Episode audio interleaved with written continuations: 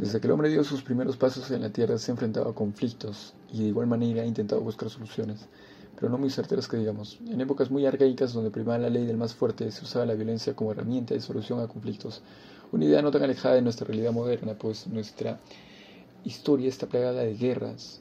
Una de las pugnas que se marcó en la historia fue la Revolución Francesa, es de donde parten varias revoluciones e independencias, como la de Norteamérica, y fue así que se dieron las distintas independencias de cada país de América. A pesar de todo ello, los conflictos no acabaron. Un ejemplo claro es el terrorismo en el Perú. Inició como un pensamiento radicalista de un grupo que buscaba destruir las instituciones democráticas y asumir un poder imponiendo una idea maoísta en una sociedad donde primaba el capitalismo. Poniendo un poco más en contexto, en los años 70 hasta los 90, que perduró el terrorismo en el Perú, siendo la temporada más fría, más cruel, la ocurrida en los años 83 y 84, donde se llegó al pico más alto, llegando a los 4.000 muertos entre policías y terroristas a causa de el conflicto. Un dato curioso es que Sendero Luminoso no se originó con Abimael Guzmán, sino se originó con Carlos Mariatti, que fue creador de la palabra sendero en el socialismo. Eh, calificado como doctrinario y científico gracias a sus grandes logros como romper con el APRA, fundar el Partido Socialista en el Perú. A raíz de todo lo mencionado, surge una pregunta. ¿Cuál es el conflicto? ¿Qué es el conflicto? Según la Real Academia Española, el conflicto procede de la voz latina conflictus, que significa lo más recio de un combate, punto en el que aparece incierto el resultado de una pelea. Antagonismo, pugna, oposición, combate, situación desgraciada y de difícil salida. Por otro lado, según Villamata, el conflicto es definido como lucha, desacuerdo, incompatibilidad aparente, confrontación de intereses, percepción o actitudes hostiles entre dos o más partes.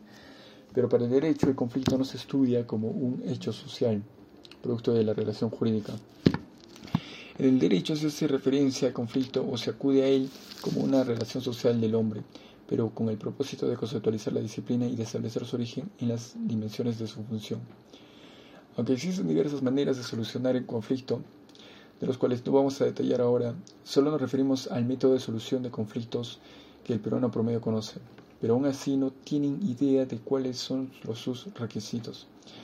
El dominado proceso judicial, el cual, según el diccionario panhispánico jurídico, el proceso judicial es el conjunto de acciones unidas y reguladas por la legislación procesal, el cual busca la pacificación social, es un medio idóneo de certeza en las resoluciones sociales de una comunidad determinada que, con o sin intervención de otras personas, se desarrolla con los órganos jurisdiccionales de cualquier orden, ya sea civil, penal, contencioso administrativo, laboral, militar, etc., los cuales nos dan a conocer un asunto controvertido, o sea, cuál es el objetivo de discusión y dar lugar a las opiniones contrapuestas y emanar.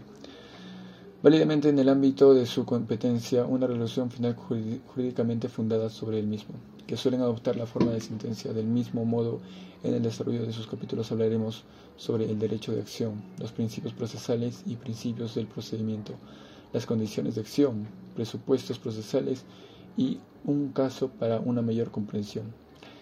Terminaremos este capítulo con esta frase. Una sociedad no se mide por la cantidad de sus derechos que pueda ofrecer, sino por su capacidad de solucionar conflictos.